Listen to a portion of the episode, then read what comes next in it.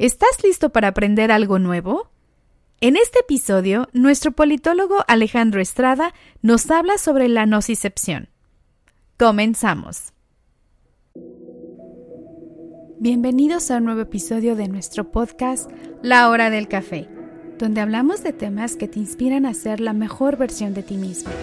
Así que sírvete una taza de café, encuentra un lugar cómodo y comencemos a crecer juntos en la hora del café. Este podcast es una producción de Proyecto Patria México.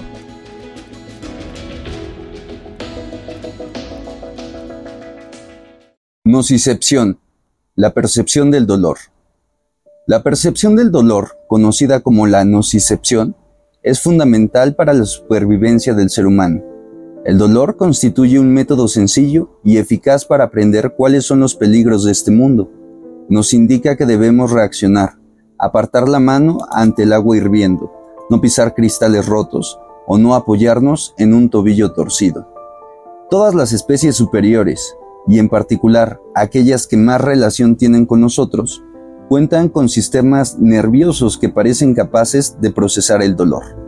Aunque no les podemos preguntar si están heridos, mamíferos y pájaros se retuercen, gimen y aullan tal y como lo hacemos los humanos. Como nosotros, experimentan una subida de la tensión sanguínea, se les dilatan las pupilas, sudan y se les acelera el pulso, respuesta a estímulos dolorosos.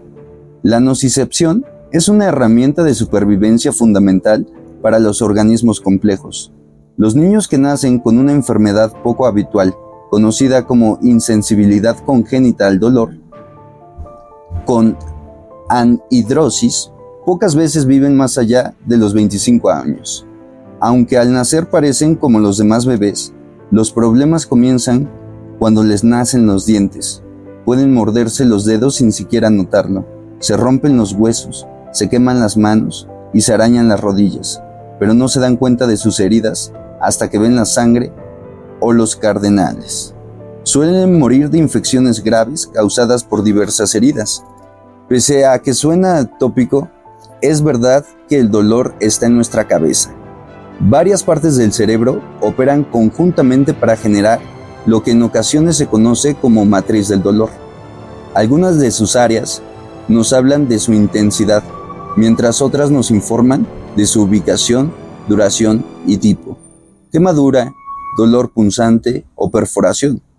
La percepción del dolor dispara una sensación de alarma merced a una parte del cerebro conocida como corteza singular anterior. Resulta interesante el hecho de que ésta no distingue entre el dolor físico y el emocional, respondiendo igual ante un brazo roto que ante un amor hecho pedazos. Otros datos de interés.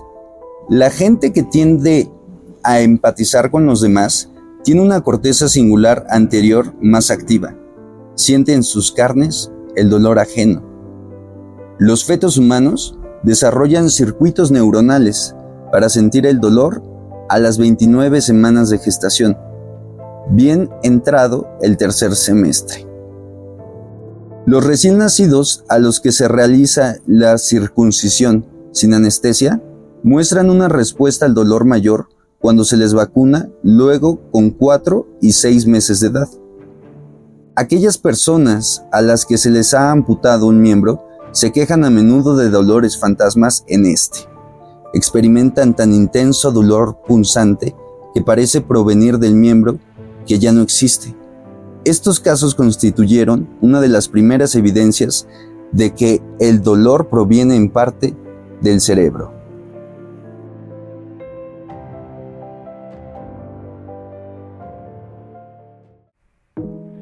Te invitamos a compartir este episodio. Esto nos ayuda a que nuestro podcast siga creciendo.